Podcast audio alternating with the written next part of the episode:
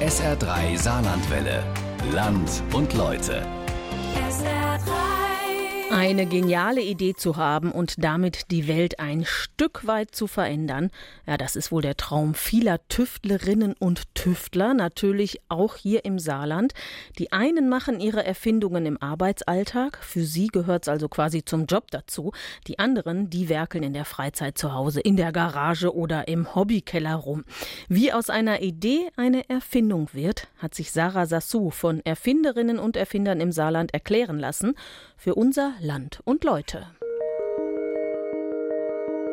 Wenn man sagt, ich habe jetzt hier ein Problem, das stört mich ungemein in meinem Alltag, das Produkt will ich verbessern. Oh, das Door, das kannst du eigentlich mal ausprobieren, das kannst du mal zusammenmischen, das müsste eigentlich super funktionieren. Ich habe danach in der Werkstatt damals gesetzt, Maurice Kreis gezeichnet. Irgendwie muss das so gehen, man hat den Wind vorgestellt. Ich habe jetzt was in den Händen, das ich entwickelt habe und das jetzt funktioniert, das ist ein unglaublich gutes Gefühl. Eine Erfindung ist eine schöpferische Leistung, durch die eine neue Problemlösung, also die Erreichung eines neuen Zieles mit bekannten Mitteln oder eines bekannten Zieles mit neuen Mitteln ermöglicht wird. Gottlieb Daimler und Karl Benz Automobil, Werner von Siemens Straßenbahn, Melita Benz Kaffeefilter, Felix Hoffmann Aspirin, Käthe Paulus zusammenlegbarer Fallschirm, Harald Riegel Gummibärchen, Konrad Zuse Computer. Deutschland gilt als das Land der Erfinder. Auch der Erfinderinnen, aber die stehen meist nicht so im Vordergrund wie die Männer. Vor allem berühmte technische Erfindungen sind mit ihrem Schöpfer verbunden und im Bereich Maschinenbau sind das eben häufig Männer. Frauen, so die Statistiken, interessieren sich im naturwissenschaftlichen Bereich mehr für Biologie und Chemie. Das trifft so gesehen auch auf Daniela Völzke zu. Die 40-Jährige ist eigentlich Bankerin. Zwei Tage die Woche arbeitet sie in ihrem Job, ansonsten ist sie zu Hause in Buß. Hier lebt sie mit ihrem Mann und ihren beiden Kindern, Schulkind Lennart und Frieda, zwei Jahre alt. Aber für Daniela Völzke gibt es nicht nur Haushalt und Familie. Seit ein paar Jahren hat sie eine neue Leidenschaft, Naturkosmetik. Daniela Völzke geht durch den Garten ihres Hauses zum Nachbargrundstück. Hier steht ihr Elternhaus. Die Einliegerwohnung im Keller ist jetzt ihr Reich. Einen Raum hat sie sich mit gelb getönten Wänden und Holzregalen hübsch hergerichtet. In Holzkisten lagern ihre Schätze. Bunte Seifenstücke. Die Rezepte dafür hat sie selbst erfunden. Da muss auch gucken, von, von der Struktur her oder wie flüssig, wie fest, wie lange braucht das, um zu härten. Dann, wenn du es dann wirklich zum Waschen benutzt, wie ist denn das? Braucht sich das gleich auf oder ne? Und dann tüffelt du da ewig irgendwie dran rum. Wobei die ging relativ schnell. Ich glaube, da habe ich irgendwie in drei Wochen fertig gehabt, wo ich gesagt habe, oh ja, das ist cool. Die Zutaten sind vielfältig. Lavendel, Honig, Mandelmilch, Tonerde. Eine Bedingung gibt es aber. Die Körperseifen und festen Shampoos kommen ausschließlich mit natürlichen Inhaltsstoffen aus. Etwas Vergleichbares gäbe es nicht zu kaufen, sagt sie. Anstatt mit Duschgel wäscht sich ihre ganze Familie damit. Heute ist Daniela Völzke ungeschminkt, die dichten rotbraunen Haare fallen ihr offen über die Schultern. Ihr Erscheinungsbild ist jedenfalls für die Wirksamkeit ihrer Produkte eine gute Werbung. Sie erzählt offen. Vor fünf Jahren wollten sie und ihr Mann ein weiteres Kind. Den Großen hatte er mit in die Ehe gebracht. Als es nicht klappte, suchten sie Hilfe in der Kinderwunschklinik. Dort gab es viele Tipps und einer überraschte das Paar besonders. Was mich total geflasht hat, war, also ungefähr genauso dick war halt der Katalog mit Kosmetik, wo die danach gesagt haben, und dann gucken sie mal, was haben sie dann so daheim im Schrank? Ne? Also es gibt auch wahnsinnig viel hormonell veränderbare Stoffe in der Kosmetik und ich weiß auch nicht. Und ich dachte so, wie, hä, hormonell veränderbare Stoffe in der Kosmetik? Das ist doch alles ne, getestet, das kostet ein Vermögen ich benutze doch schon nur hochwertigen Kram und nicht irgendwelche Billigsachen. Das Thema ging Daniela Völzke nicht aus dem Kopf. Sie fing an, sich intensiv damit zu beschäftigen. Habe ich abends immer mehr so angefangen, ja, ne, dank Smartphone und Tablet ist das ja auch ganz einfach, muss nicht groß noch einen PC hochfahren, sondern kannst du eigentlich überall und immer irgendwie schmökern. Und ja, dann habe ich irgendwie angefangen, so ziemlich jede freie Sekunde, ah, oh, da hast du doch jetzt letztes Mal irgendwie was gelesen oder keine Ahnung, muss schon mal googeln. Aus der Theorie wurde Praxis. Daniela rührte ihre Kosmetik selbst an. Bald schon reichte der Platz im Haus für ihre Versuche mit der Seife nicht mehr aus. Sie richtete sich eine Rührküche im Elternhaus ein. Der kleine Raum beherbergt eine Küchenzeile mit Regalen. Darin stehen jede Menge Flaschen, Beutel und Dosen. Ich habe nach um, kiloweise Seife in den Müll geschmissen. Ja, weil die Seife ist zu schnell angedickt, das hat irgendwie nicht gepasst, es war von der Konsistenz irgendwie blöd. Von diesen Rückschlägen erholte sie sich schnell und sie nahm hin, dass die Entwicklung ihrer Rezepturen einfach viel Zeit brauchte, erzählt sie. Ich glaube, ich bin schon relativ vorsichtig und weiß schon ungefähr, äh, bevor ich irgendwie was anrühre, aber trotzdem. Ne? Also wie gesagt, es kommt ja keiner und sagt, Daniela, nimm das, das und das und davon so viel und hiervon so viel und so viel und dann rüsche das dreimal und dann ist das toll. Als Erfinderin hat sie sich lange gar nicht wahrgenommen. Erst als auch Freunde und Bekannte sich für ihre Kosmetik interessierten, wurde ihr klar, sie hatte etwas Neues geschaffen, das es bisher so noch nicht gab. In ihr reifte der Gedanke, die Produkte zu verkaufen, aber da waren auch große Selbstzweifel. Wo ich angefangen habe, also ich kann also eigentlich müssten wir Freunde noch, Verwandte, keine Ahnung, dazu hören. Also ich weiß nicht, wie oft die gehört haben, ich lasse das alles hin, das ist alles der letzte Scheiß. Was habe ich, ich mir dabei gedacht, dass ich in der Lage bin, irgendwie eine geile Shampoo-Bar zu machen, bin ich bescheuert. Ich habe das weder studiert, noch hat mir das einer gezeigt. Was mache ich hier eigentlich? Ich habe gar keine Ahnung. Am Anfang ist das echt so irgendwie komisch, bist du da immer so, ne, ach, selbstbewusst da irgendwie damit umgehst. Familie und Freundeskreis unterstützten sie und jetzt steht sie kurz vor der Eröffnung ihres Shops. Dance. Die Buchstaben stehen für Danielas Natural Stuff. Stolz schaut sie auf eine Holzplakette mit dem Logo. Es hat echt fünf Jahre gedauert, dass ich jetzt halt sage, voller Stolz, also meine Shampoo-Bar, und ich habe schon ganz viele Konkurrenzprodukte getestet, ist mit Abstand die beste. Ob ihre Produkte ein Verkaufsschlager werden, ist für sie erstmal nicht so wichtig. Sie hat ihren Job bei der Bank und sie hat ihre Familie. Und sie wird weiter tüfteln in ihrer Rührküche. Denn Probleme, für die Lösungen gebraucht werden, gibt es auch im Kosmetikbereich genug. Daniela ohne Naturkosmetik oder ohne, dass ich eine Seife sieden könnte oder irgendwie eine Shampoo-Bar pressen könnte oder irgendwas, das wäre wäre einfach nichts. Und deshalb äh, ja, habe ich mich jetzt halt dafür entschieden, dass ich das tatsächlich angehe und das dann mal versuche, ob es auch andere Leute gibt, die sich dafür interessieren und die vielleicht meine Begeisterung teilen können. Wer etwas erfindet, muss über kurz oder lang darüber nachdenken, ob die Erfindung nur für den Hausgebrauch sein soll oder ob sie richtig vermarktet und dann auch möglicherweise geschützt werden muss. Die Franz-Josef-Röder-Straße in Saarbrücken. Neben dem Landtag steht das Gebäude der Industrie- und Handelskammer und hier ist das Patentinformationszentrum des Saarlandes untergebracht. Jörg Schlimmer ist dessen Leiter. Also die Aufgaben der Informationszentren sind deutschlandweit organisiert. Es gibt in jedem Bundesland mindestens eine Stelle.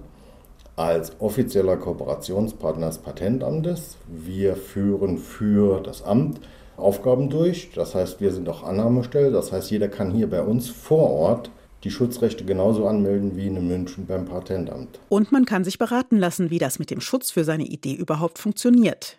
Dafür steht in Schlimmers Büro ein Tisch, in der Mitte eine Plexiglaswand. Denn mit den Beratungen vor Ort soll es nun wieder losgehen. Die Beratung ist kostenlos, wenn man selbst in den Dokumenten recherchiert. Schlimmer zeigt, wie es geht. Er ruft die Internetseite des Deutschen Patent- und Markenamtes auf. Das amtliche Register. Hier drin steht, das ist maßgeblich. Da können Sie einfach bei Patenten, Marken oder Design, wenn Sie da draufklicken, und das für jeden zugänglich von jedem Rechner aus, dann können Sie hier einfach eingeben, zum Beispiel den Namen oder den Titel und dann sollten Sie eigentlich das finden. Etwa 200 Anmeldungen werden im Saarland jedes Jahr abgegeben. Bei etwa der Hälfte gehe es darum, Markennamen schützen zu lassen, sagt Schlimmer. Der Rest betreffe technische Patente, Gebrauchs- oder Geschmackmuster sowie Designs. Jeden Tag wollen Menschen mit Ideen den Rat von Schlimmer oder einer seiner beiden Mitarbeiterinnen, in der Corona-Zeit übers Telefon oder per Mail. Vielen müsse man erst mal erklären, was es überhaupt heißt, ein Patent anzumelden. Patent kommt, glaube ich, aus dem Griechen, heißt nicht schützen, sondern offenlegen. Der Grundgedanke ist, man erhält ein Monopolrecht auf Zeit für die Preisgabe seines eigenen Wissens an die Öffentlichkeit. Das heißt, Schutzrechte sollen eigentlich Innovationen fördern. Jeder soll das, was neu ist, sich ansehen und versuchen, besser zu machen. Aber der Teufel steckt im Detail. Die Ausformulierung der Funktionsweise und des Aussehens des Produktes ist schwierig für einen Laien. Und außerdem bedeutet die Anmeldung einer Idee beim Patentamt nicht automatisch, dass daraus auch ein Produkt wird, das sich gut verkauft. Denn patentieren lassen sich technische Erfindungen eigentlich immer, sagt Schlimmer. Wenn es nicht den Naturgesetzen widerspricht, dann und grundsätzlich von der Beschreibung funktionieren könnte, kann das angemeldet werden. Das heißt, Sie müssen das nur beschreiben, entsprechend auch äh, technische Zeichnungen unter Umständen dazu machen, wie gut sich das umsetzen lässt oder wie gut sich das vermarkten lässt, das sind Punkte, die kommen viel, viel später. Schlimmer freut sich aber über diejenigen, die Erfolg mit ihrer Erfindung haben. Eine ist ihm besonders im Gedächtnis geblieben. Der hat eine Inhalationsmaske für Pferde entwickelt, weil Pferde oft eine Art Heuschnupfen haben, im Grunde genommen, und dann Abendprobleme haben. Er hat auch ein Pferd und hat dann so eine Maske entwickelt, hat sie zum Patent angemeldet, hat auch Vermarkter gefunden und die Maske wird jetzt produziert und verkauft. Das Bild vom Tüftler, der alleine in seinem Versuchsraum vor sich hinarbeitet, ist weit verbreitet. Aber manche Kreativen brauchen viel und ständig Austausch. Dafür gibt es Erfinderclubs. Der Club Green Innovation Design Zone hat sich gerade erst gegründet. Martin Müller und Dirk Schul haben ihn ins Leben gerufen mit unterschiedlichen Absichten. Noch gibt es keinen Vereinsraum, deswegen haben sie sich heute bei Dirk Schul zu Hause in Stennweiler bei Schiffweiler getroffen. Müller hat Sohn Bjane mitgebracht. Auf dem Tisch im Esszimmer stehen Mineralwasser und Gläser. Durch die offene Terrassentür strömt warme Luft rein. Es wird ziemlich warm. Martin Müller zieht den schwarzen Kapuzenpulli aus und erzählt, dass die Corona-Pandemie ihren Hobbyerfinderclub ganz schön blockiert hat. In viele Ballungszentren geht es schneller und einfacher. Aber auch bei uns, denke ich, wird es gehen, nur langsamer und man muss hinter dran bleiben. Beständigkeit, um eine Idee weiterzuentwickeln und um sich mit anderen auszutauschen, wenn man allein nicht mehr weiterkommt. Das ist wichtig, findet der 14-jährige Bjane. Die rotbraunen Haare hat er zurückgekämmt, die braunen Augen leuchten, wenn er über sein Hobby redet. Robotik. Ein junger Erfinder also? Ich denke ja nicht, da es das ganze Konzept bestimmt schon gibt und ich das Konzept einfach nur probiere umzusetzen. Und mir fehlt eine, mir fehlt in manchen Bereichen einfach die Kreativität, um etwas Neues wirklich zu erfinden. Ja gut, man muss nicht immer neu erfinden, Piane. Wenn du ja schon allein nur was, was schon da ist, an dem Ding noch eine kleine Weiterentwicklung machst, in dem Moment hast du schon wieder was erfunden. Du machst eine kleine Weiterentwicklung an irgendwas, was schon da ist und schon etwas weiter erfunden. Das ist, was ich hier auch gemacht habe, normalerweise, meine Erfindungen. Das ist das Prinzip, nach dem Dirk Schul meistens arbeitet. Das Rad neu erfinden ist also nicht nötig, aber auch Bjarnes Vater Martin sieht das anders. Er denkt gern an seine Besuche auf der Erfindermesse in Nürnberg zurück. Man geht einfach durch die Messe durch und sieht so viele Sachen, wo man sich dann denkt, wie kommt jemand auf so eine Idee? Wie fällt dem das ein? Also mir persönlich wäre es nicht eingefallen. Und das ist halt so diese Bewunderung, die es tatsächlich für das gibt, was Deutschland halt im Erfinderwesen vor einige Jahre so groß gemacht hat. Also wirklich die Leute mit den geniale neue Erfindungen, auf die ganz viele andere einfach kommen. Die Latte liegt also hoch, zumindest bei Familie Müller. Dirk Schul sieht alles lockerer. Er ist 62 und sein Kopf ist voller Ideen. Sein Leben lang ist er schon am Tüfteln. Das war 95, 96, hat kein Mensch dran gedacht. Guck mal, da habe ich Druck, das ist noch ein Bilddruck. Das war eine alte Erfindung, ein Patentdruck gemacht, haben wir aber nie verkauft. Das ist einfach ganz aus Schublade im Kombi oder im SUV, das ist noch ein ganz altes Bild von 94, 95, ganz aus der Schublade, die ziehe sie raus, wenn sie also schwere Gegenstände haben, bis 150 Kilo, neben dran haben sie eine kleine äh, Handkurbel, rollt praktisch, wo sie das Ding dann runterlassen können, auf Null, praktisch das Ding dann runter mit dem Sackkarre wegfahren und es drin laden müssen. Vor ihm auf dem Tisch steht ein Modell seiner für ihn wohl wichtigsten Erfindung. Ein transparenter Zylinder aus Metall und Plastik, in der Mitte eine Art Turbine, die aus mehreren Schichten und Teilen besteht.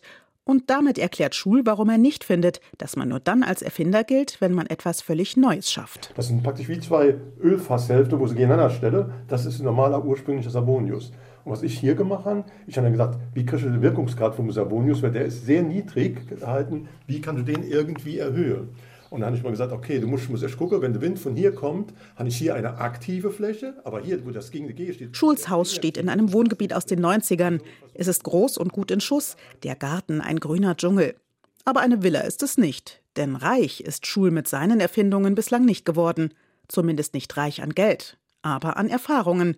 Zum Beispiel, dass eine gute Idee alleine die Welt noch nicht verändert. Eine Sache wie jetzt das da oder das hier oder statt noch ein schöner Null-Emissionsantrieb, das wird weg. Das interessiert kein Mensch. Weil kein Lobby hinten dran ist, weil keiner da ist, wo sagt immer so, da haben wir jetzt mal zwei Millionen Hand, bauen wir mal Prototyp. Die Erfinder im Club sind zwar auf dem Boden der Tatsachen angekommen, aber so ein bisschen was Visionäres steckt doch noch in ihnen. Man hofft auf junge Leute mit innovativen Ideen, die für frischen Wind sorgen, sagt Martin Müller. Denn die Weiterentwicklung der Robotik ist nur in der Gruppe möglich, betont er. Also wir haben wirklich inzwischen schon die tollsten Konzepte entwickelt. Und ich würde es so gern machen und suche halt händeringend nach Leuten, die äh, mir helfen, dabei mitzumachen. Aber auf dem Land scheitert es oft schon an den Strukturen. Schlechte Verbindungen im öffentlichen Nahverkehr, man ist weit weg von Orten, an denen der Erfindergeist lebt, Hochschulen, wissenschaftlichen Instituten. Doch Innovationen können auch auf dem Land entstehen, sind sich die Macher bei Green Innovation Design Zone einig. Michael Diener kommt auch vom Land und ist Erfinder. Aber für die Mitarbeit in einem Club hat er gerade keine Zeit. Denn mit seiner Erfindung scheint er kurz vor dem Durchbruch zu stehen. Der 22-Jährige hat einen Corona-Maskenpulli entwickelt. Eigentlich studiert der Marpinger BWL in Trier, aber wegen Corona gab es keine Präsenzveranstaltungen. Genug Zeit also, um eine Idee aus dem Sommerurlaub weiter zu verfolgen. Es war eher so eine Lösung für die Probleme, die eigentlich jeder hat, dass man zum einen, wenn man die Maske dabei hat, sie oftmals einfach in der Hosentasche hat und in der Hosentasche grundsätzlich auch Geldbeutel, Schlüssel, Münzen, was auch immer, alles, was normal für Unhygiene steht, neben der Maske liegt und das war halt so das, das Erste, wo man sich gedacht hat, kann man da nicht was auch dagegen machen. Die Maske sauber verstauen und immer dabei haben, das muss doch möglich sein, dachte der Student. Mit seinen Eltern tüftelte er die Idee weiter aus. Die beiden sind selbstständig und haben im ehemaligen Kasernenviertel von St. Wendel großzügige Büroräume. Genug Platz für das Projekt ihres Sohnes. Äh, ja, und dann haben wir halt hier Regale aufgebaut. Ähm, hier ist der PC, in dem wir halt dann den Versand und alles abwickeln. In einem dunklen Raum stapeln sich Pullis und Shirts von Can't See Me, zu Deutsch kann man nicht sehen. So heißt die Firma, die Michael Diener eigens zur Vermarktung der Maskenbekleidung gegründet hat. Er selbst trägt einen Sweater aus seiner Kollektion und erklärt die Funktionsweise. Es ist so, dass man quasi ein normales T-Shirt, Sweatshirt, Hoodie äh, etc. hat und vorne drauf sind quasi an den Seiten zwei Klettverschlüsse und auf dieser Maske sind auch jeweils das Gegenstück von den Klettverschlüssen. Und äh, so kann man halt einfach dann diese OP-Maske in dieses Maskencover hineinlegen und durch diese Klettverschlüsse auf dem beispielsweise T-Shirt befestigen. An der Polymaske gibt es einen Einschub, um eine OP-Maske einzustecken und so die gesetzlichen Vorgaben zu erfüllen. Aber bis zum Endprodukt war es ein langer Weg. Aus der Idee wurde zunächst ein Musterpulli. Freundin von meinen Eltern, die ist Hobbyschneiderin und äh, haben dann gefragt, du kannst uns nicht mal irgendwie sowas umsetzen. Dann sind wir schnell in so Nähereiläden gefahren und haben dann das, das nötige Equipment geholt, haben dann T-Shirts zerschnippelt und dann mal so erste Muster hergestellt. Ähm, das hat uns auch schon direkt äh, gut gefallen und haben gedacht, die Idee ist ja einfach super. Mittlerweile haben Michael Diener und seine Eltern einen Produzenten gefunden, der die Maskenpullis im großen Stile herstellt.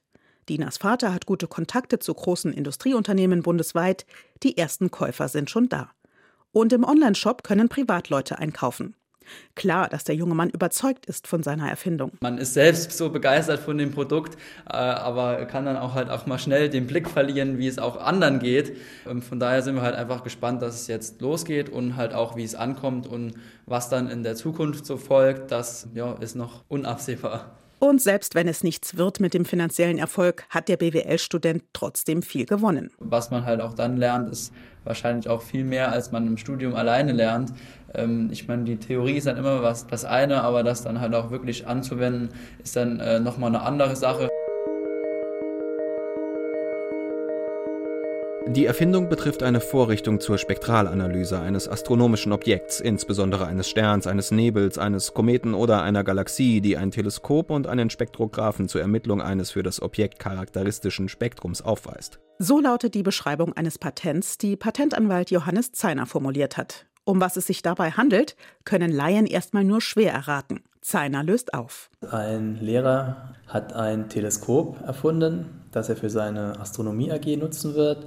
Der große Vorteil, den er herausgearbeitet hat, ist, dass es eben kein stationäres Gerät ist, in der Größenordnung 30.000 bis 40.000 Euro, das auf dem Schuldach montiert werden muss, sondern er hat ein Teleskop eigenständig entwickelt, das Kosten zwischen 4.000 und 6.000 Euro verursacht und das auch tragbar ist. Bei seiner Tätigkeit sind Zeiner schon viele Ideen begegnet. Manche genial, manche zum Scheitern verurteilt. Aber seine Aufgabe ist es nicht, zu beurteilen, ob die Erfindungen funktionieren. Die Gespräche zwischen Patentanwalt und Mandant laufen üblicherweise so ab, dass der Mandant seine Erfindung beschreibt und der Patentanwalt sich darum kümmert, Erfindungen rechtssicher auszuformulieren, dass es nicht durch eine leichte Veränderung oder kleine Veränderung Patent umgangen werden kann. Auch viele Firmen nutzen bei ihren Erfindungen die Dienste von Patentanwältinnen und Anwälten. Im Saarland gibt es allerdings nur eine Handvoll davon. Andere Unternehmen haben sogar eigene Patentabteilungen oder sie behalten ihre Erfindungen lieber für sich, sagt Zeiner. Er ist nicht nur Patentanwalt, sondern auch promovierter Werkstoffwissenschaftler und hat lange in der Industrie gearbeitet. Wenn jetzt jemand ein Herstellungsverfahren erfunden hat und man sieht dem Endprodukt das Verfahren nicht an, hat derjenige durchaus ein Interesse daran, dass das Herstellungsverfahren nicht bekannt wird und entsprechend äh, Betriebsgeheimnis bleiben kann. Aber Einzelerfinderinnen und Erfinder ticken da meist anders, sagt Zeiner. Sie wollen auf Nummer sicher gehen, dass nur sie ihre Idee auch zu Geld machen können. Mehrere tausend Euro müssen sie dafür rechnen. Geld, das man erst wieder reinholen muss. Im Idealfall kommen sie mit einem Prototyp ihrer Erfindung zu ihm. Zeiner erinnert sich an überzeugende Ideen. Ein anderer Erfinder aus dem Saarland hat äh, ein modulares Kajak erfunden.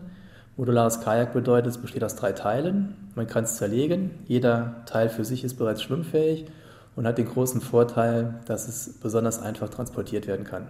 Man hat also nicht mehr das lange Boot, drei, vier Meter lange Boot auf dem Dach, sondern drei Module mit einer Länge von einem Meter bis 1,20 Meter. 20. Wie gut steht das Saarland bei Erfindungen eigentlich da? Johannes Zeiners Einschätzung. Hier im Saarland ist es so, aufgrund der Industriestruktur ist alles noch sehr, sehr traditionell. Stahlindustrie, Automobilzulieferer. Ähm, das ist dann eher im Bereich Maschinenbau. Das ist weiterhin ein Bereich, der von, von Männern bearbeitet wird. Entsprechend ist dann auch in den Bereichen der Männeranteil besonders hoch. Es ist tatsächlich so, dass auch einige Erfindungen, die im Saarland gemacht worden sind, an Mutterkonzerne abgegeben werden, sodass dann eben der Erfinder zwar im Saarland sitzt, aber das Unternehmen, das im Endeffekt das Patent anmeldet, eben außerhalb des Saarlandes ist.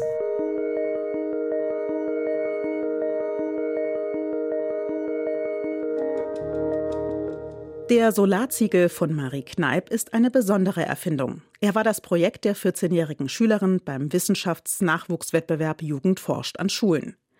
Marie, schulterlanges Haar und Brille, sitzt am Esstisch ihres Elternhauses, vor sich das Modell des Solarziegels. Ich habe aus Ton einen Ziegel geformt, mithilfe einer mit dem 3D-Drucker selbst gedruckten Form. Da habe ich eine Solarzelle draufgeklebt und das Besondere ist, dass es auf der Rückseite zwei Steckkontakte gibt, einen für den Plus- und einen für den Minuspol und ähm, auf dem Dachstuhl kann man das dann eine Schiene einklicken und darüber wird dann die Stromversorgung gewährleistet. Beim Spaziergang in ihrem Wohnort Wallerfangen waren ihr die klobigen Solaranlagen auf den Dächern negativ aufgefallen. Das müsste doch auch eleganter gehen, damit mehr Leute Solarenergie auf dem Dach gewinnen. Da war sie, die Idee. Marie legte los und recherchierte. Bisher gibt es zwar schon Solarziegel, aber die werden mit Kabeln aneinander angeschlossen und das ist sehr fehleranfällig und äh, auch kompliziert zu montieren. Und das ist mit meinem System sehr viel einfacher geworden, da man einfach nur den Ziegel in diese Schiene einklicken muss. Mit Maries System könnten beim Anschluss also zum Beispiel keine Pole mehr verwechselt werden. Penibel führte sie ein Forschertagebuch, in dem sie sämtliche Rechercheergebnisse und auch die Versuche mit ihren Resultaten festhielt.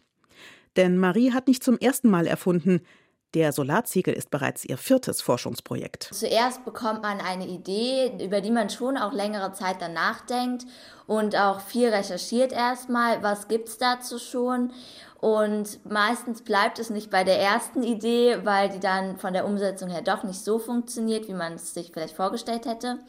Dann entwickelt man etwas, merkt, es funktioniert nicht, dann wird es weiterentwickelt. Und das sind immer wieder langwierige Prozesse mit Diskussionen, auch mit anderen Personen und dann kommen einem dann auch neue Ideen. Ihrer Meinung nach ist eins für den Erfolg unabdingbar. Disziplin. Das ist das A und O. Sich mit Naturwissenschaften zu befassen, macht der Gymnasiastin Spaß.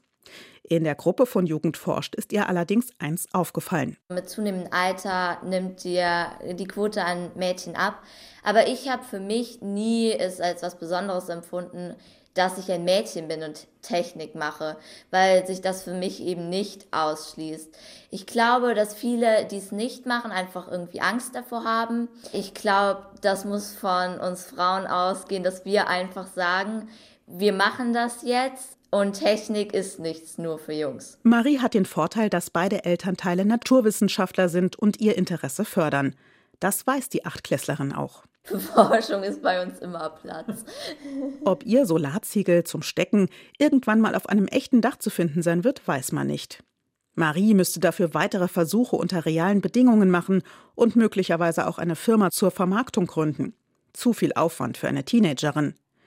Aber vielleicht würde das ja jemand anderes übernehmen. Das würde mich freuen, auf jeden Fall, weil ich dann auch wüsste, ich habe irgendwie was dazu beigetragen, dass die Zukunft vielleicht besser wird, dass diese Akzeptanz für Solarziegel höher wird. Deswegen wäre das für mich auf jeden Fall eine schöne Sache. Findige Köpfe gibt es im Saarland viele. Einzelerfinderinnen und Erfinder tüfteln erstmal zu Hause und versuchen von dort aus, ihre Produktidee zu verwirklichen. Das ist oft schwierig, ohne die Infrastruktur und die Netzwerke, auf die Entwicklungsabteilungen beispielsweise aus der Industrie zurückgreifen können. Gefragt sind Durchhaltevermögen und finanzieller Einsatz. Denn der Weg zur Vermarktung einer Idee ist lang und kostet Geld. Und ob sich die Investition von Zeit und Geld am Ende auszahlt, kann den Erfinderinnen und Erfindern niemand voraussagen. Ein Problem taucht auf, für das es noch keine zufriedenstellende Lösung gibt. Und dann kommt die Idee. Jeder hat mal eine Idee, die manchmal aus der Not heraus entstanden ist oder als Geistesblitz im Kopf auftaucht. Aber viele vergessen sie dann wieder. Die, die sie nicht loslassen, die sie umkreisen und daran tüfteln, bis sie eine Lösung gefunden haben, die gut ist. Das sind Erfinderinnen und Erfinder. Bei Erfindern kommt hinzu, das ist halt so ein Schlag Menschen, die sagen einfach, ich habe ein Problem, ich will das unbedingt lösen.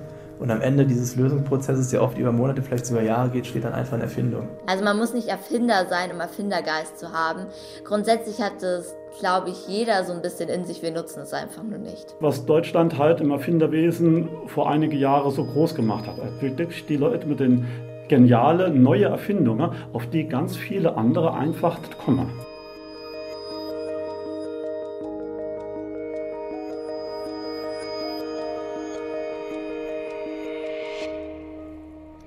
Die zündende Idee. Unser Land und Leute von SR3-Reporterin Sarah Sassou können Sie nochmal hören als SR3-Podcast auf sr3.de oder auch auf YouTube.